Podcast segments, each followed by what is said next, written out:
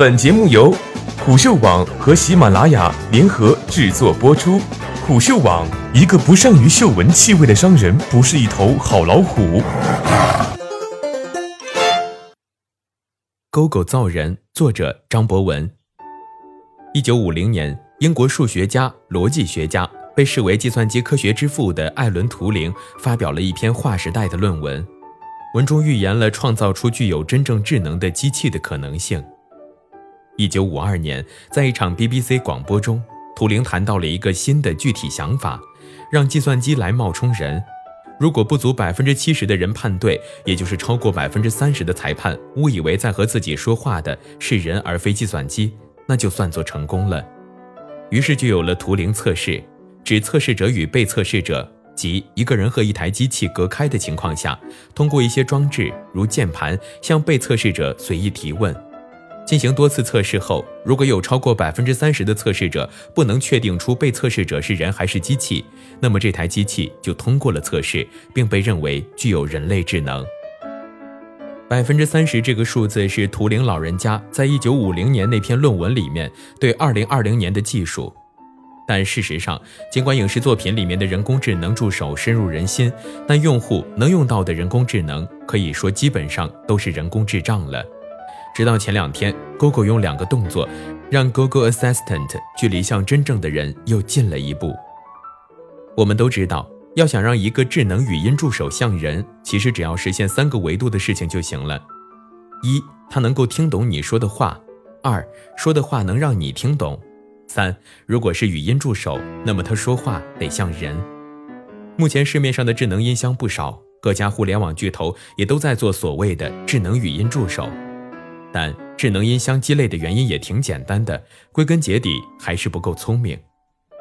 早上起床了，需要你对着智能音箱说出一串的指令：打开窗帘，关掉床头灯，播放音乐，等等，感觉就像是对着五十个蠢蛋说话。日复一日，真的心累呀。如果光说指令其实还可行，你还得叫智能音箱，让他知道你是在和他说话，可以说是更心累了。有的时候，即使你兴致勃勃地跟你的智能小助手说明了指令，得到的回复也是冰冷生硬的。好的，真挺扫兴的。Google 改编的是两点：一，让 Google Assistant 听起来像人。二，让 Google Assistant 的办事逻辑像人，能为你做更多事情。听起来还挺简单的是不？其实技术上还挺难实现的。为了让 Google Assistant 真的像人，Google 升级了新的语音模型，让 Google Assistant 语音更接近真人，包括能让 Google Assistant 听起来更像美的歌星 John Legend。用中国特色的方式解释。这就好比用机器给你合成了个林志玲来给你引路导航一样。光说话像人其实并不够，重点还是得让 Google Assistant 能听得清且听得懂人话，并且能表达的像人一样。去年的 Google I/O 大会上，Google CEO 就表示，Google 语音技术在识别美式英语方面，其识别错误率从2016年7月的百分之八点五降到了百分之四点九。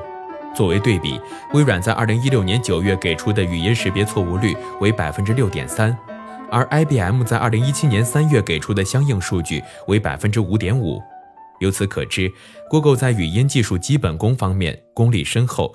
更重要的进展是，去年的 Google Assistant 就已经实现了一个壮举，百分之七十以上的语音交互都是通过自然语言。而今年，Google 用了个叫做。Multiple Actions 增强了智能语音助理与人类自然来回对话的能力。简单来说，就是 Google Assistant 能更明白你的话里有话了。Google 也举了这样一个例子：用户问 Google 勇士赢没赢比赛，Google 说勇士赢了，并汇报了比分。用户紧接着问下一场比赛是什么时候，Google 告诉他了下一场的具体时间。用户说：“下一场比赛肯定挺有意思，希望 Google 提醒他回家后把杜兰特球衣找出来。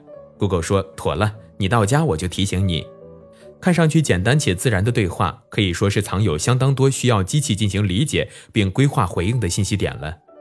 如果你觉得这个还挺简单，我建议你掏出你的 iPhone 和 Siri 聊聊，看看能不能聊下去。连续理解人类语句并给出回应是相当难的技术。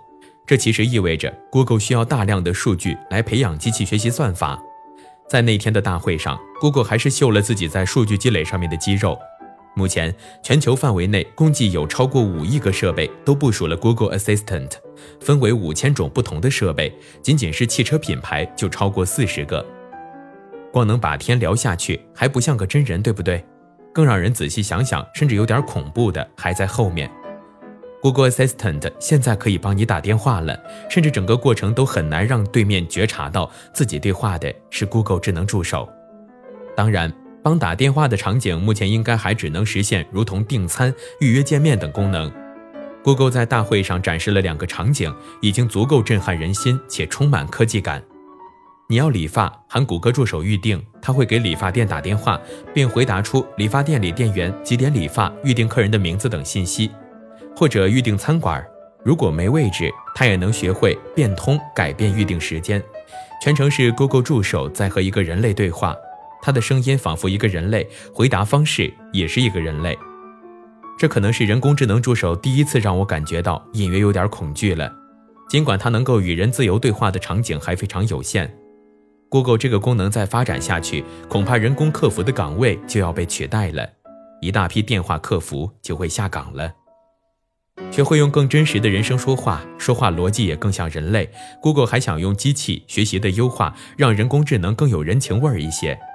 举个例子，孩子跟 Google 助手对话的时候，如果他比较礼貌地说请，Google 助手也会给更 nice 的回答。